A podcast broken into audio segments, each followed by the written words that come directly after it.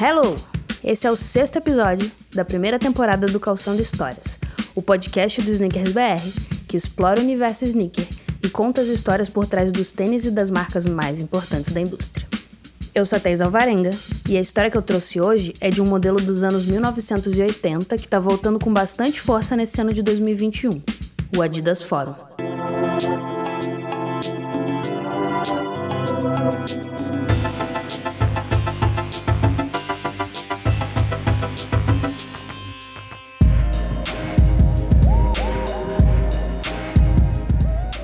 Outra vez, a gente vai passar pela história do basquete, que é um esporte que anda muito junto com a cultura sneaker. Se você tá aqui há mais tempo, já deve saber o recadinho que eu vou dar. Vale a pena voltar nos episódios anteriores, porque quando a gente fala de Adidas Superstar, de Puma Suede e de Converse Chuck Taylor All Star, a gente fala muito de basquete também, e as histórias acabam se conectando em alguns pontos. Se você tiver em dia com Calçando Histórias, a gente pode começar já contei um pouco da história da Adidas e da sua chegada ao basquete no episódio 1 da pré-temporada sobre o Superstar, hoje eu vou começar um pouquinho mais avançada na linha do tempo. A gente vai pular direto para a década de 1980. Em 1983, na França, o designer Jacques Chassin, eu acho que fala assim, mais conhecido inclusive como pai da família ZX, trabalhou na criação de um novo modelo para as quadras, o Adidas Forum, que teve sua estreia oficial no ano seguinte. Ele chegava ao esporte para substituir o Top 10 como principal tênis de basquete da Adidas. O modelo foi construído com algumas inovações e pensado para atender os diferentes tipos de jogadores em quadra, tanto em posicionamento e movimentação, quanto em biotipo. Um problema que ele se propôs a resolver foram as lesões de tendão de Aquiles, muito comuns na prática do basquete, como a gente já ouviu aqui no Calçando Histórias mais de uma vez. Para isso, a inspiração foram faixas usadas por fisioterapeutas para estabilizar o tornozelo. Isso foi parar no tênis em forma de recortes em X nas laterais. O objetivo era proteger e dar mais suporte. A estreia do Adidas Forum aconteceu então em 1984 e naquele mesmo ano Michael Jordan usou um par em quadra durante os amistosos para as Olimpíadas. E se você está estranhando o Michael Jordan de Adidas, vale a pena se atentar à data. O contrato com a Nike veio em 1984 mesmo, mas depois dos Jogos de Los Angeles. Inclusive, nas Olimpíadas, a seleção dos Estados Unidos jogou de Converse. Se você assistiu o documentário Arremesso Final da ESPN, que está disponível na Netflix, talvez se lembre que ele nem queria muito assinar o contrato com a Nike. O flerte era com a Adidas mesmo, mas a Nike fez uma oferta mais legal, com desenvolvimento de linha própria. Os pais de Jordan fizeram uma pressãozinha básica e ele acabou indo para o sushi. O Air Jordan foi lançado em 1985, mas isso aí já é papo para outro episódio. O Fórum chegou às lojas com um preço considerado bem alto. Ele custava 100 dólares e era o tênis de basquete mais caro que já tinha aparecido no mercado. Se a gente comparar com outros modelos de tênis da época, como o Reebok Freestyle, que já apareceu por aqui e custava 50 dólares, ou o próprio Air Jordan 1, que chega um pouco depois por 65, ele era muito mais caro. Ele era ainda três vezes mais caro que o Adidas Tourney, para comparar com o um modelo da mesma marca e para a mesma finalidade. Corrigindo esses 100 dólares para valores atuais, o Fórum chegaria às lojas hoje custando em torno de 257 dólares, que ainda é um valor bem expressivo. O valor alto do fórum pode ser atribuído à sua complexidade. O cabedal dele é composto por 32 painéis e, mais do que isso, ele era um tênis com muita tecnologia. Ele chegava com um contraforte em plástico termomoldado, reforço estabilo de borracha no calcanhar, palmilha de densidade dupla, foram as outras novidades na entressola e no solado e também um forro de couro para dar ainda mais durabilidade. Bill Dellinger é outro nome importante na indústria sneaker que entra aqui nessa história também. Ele foi o criador da chamada Dellinger Web. Web, em inglês, quer dizer teia, rede, e a Dellinger Web era justamente uma telinha que, posicionada na entressola, ajudava a absorver 10% do impacto e dispersar, dando um efeito trampolim. Ele tinha desenvolvido essa tecnologia para os corredores da Universidade do Oregon, a mesma galera que serviu de cobaia anos antes para o Bill Bowerman criar o Nike Cortez. O Bill Dellinger, inclusive, foi assistente do Bill Bowerman em algum momento. Tá vendo como todas as histórias se cruzam? Bom, ele desenvolveu essa tecnologia para corrida e achou que seria uma boa incluir também no basquete. O Fórum foi um dos modelos do mercado a já chegar em três versões, com três diferentes alturas de cano: alto, médio e baixo. As três listras laterais e a tira de velcro cruzando o peito do pé faziam dele uma silhueta bem ousada.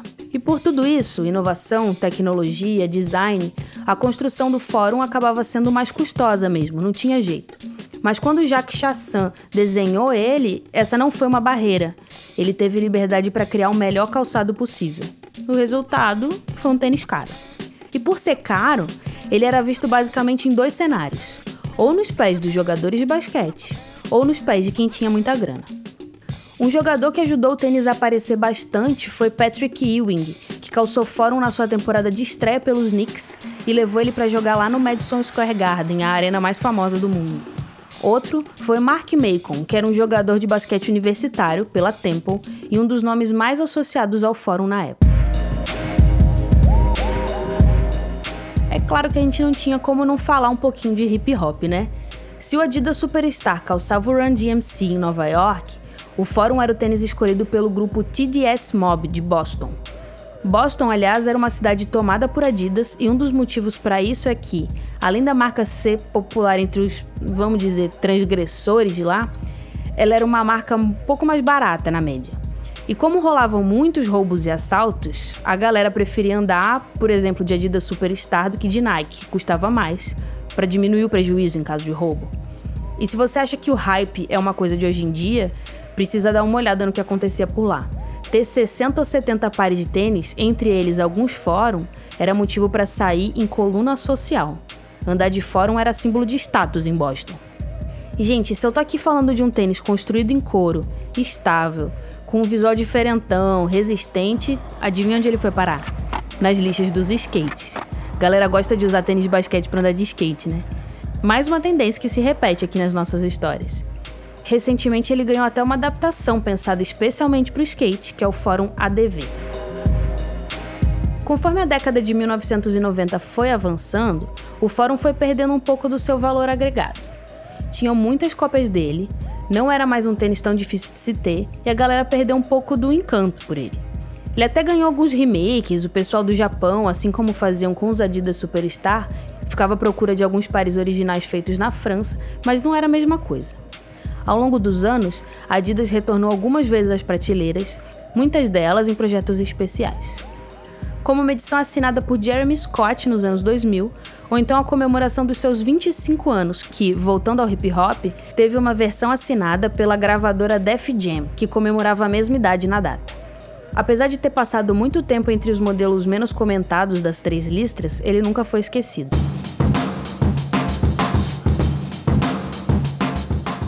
De 2020 para esse ano de 2021, a Adidas tem feito um esforço bem grande em cima da silhueta, trazendo um grande resgate não só do tênis em si, mas também da sua história e da sua conexão com o esporte. Até agora, e eu tô gravando esse episódio em junho, já vimos o fórum passar pelas mãos da Beyoncé com a Ivy Park, de Eric Emanuel para o McDonald's All-American Games, de varejistas como a Andy, a Bodega, a Foot Patrol e a Sneaker Politics, de veículos como Sneakers and Stuff e Girls Are Awesome. E também vimos ele parar na mão dos revendedores, como foi o caso da colaboração com o rapper Bad Bunny. O Adidas Forum é mais um modelo que ajuda a contar a história da cultura sneaker, a história do basquete, e descobrindo sobre o seu passado, fica fácil entender por que existe essa comoção em volta dele. Ele foi um equipamento esportivo inovador e um tênis que mudou a relação das pessoas com o consumo dessa categoria. Até hoje, ele é considerado um dos melhores designs já feitos para um tênis de basquete. Digo isso tudo ainda que algumas tendências tenham se repetido na sua trajetória, né? Porque uma vez que a gente começa a compreender os cenários de cada época, a gente identifica alguns caminhos por onde todas as histórias se cruzam. Esse foi o episódio 6 da primeira temporada do Calçando Histórias, e a gente passeou juntos pela história do Adidas Fórum. Se você não está acompanhando devidamente esse podcast, nos episódios anteriores eu já contei tudo sobre Adidas Superstar, Adidas Stan Smith, Reebok Freestyle, Puma Suede, Nike Cortez e Converse Chuck Taylor All Star. Então volta lá e escuta. Ainda deve ter mais episódio vindo aí, então segue o Calçando Histórias para você ser avisado quando tiver novidade. Eu sou a Thaís Alvarenga e você nos encontra nas redes sociais por arroba sneakersbr, arroba wsneakersbr e arroba Thaís Escreve. Thaís é com H no meio e com Z no fim. Nossas redes estão super abertas para você nos contar o que está achando desse podcast, trazer sugestões e biscoitos. Eu vou gostar muito de saber como vocês estão recebendo esse trabalho e não deixa também de espalhar por aí, divulgar, mandar para os amigos.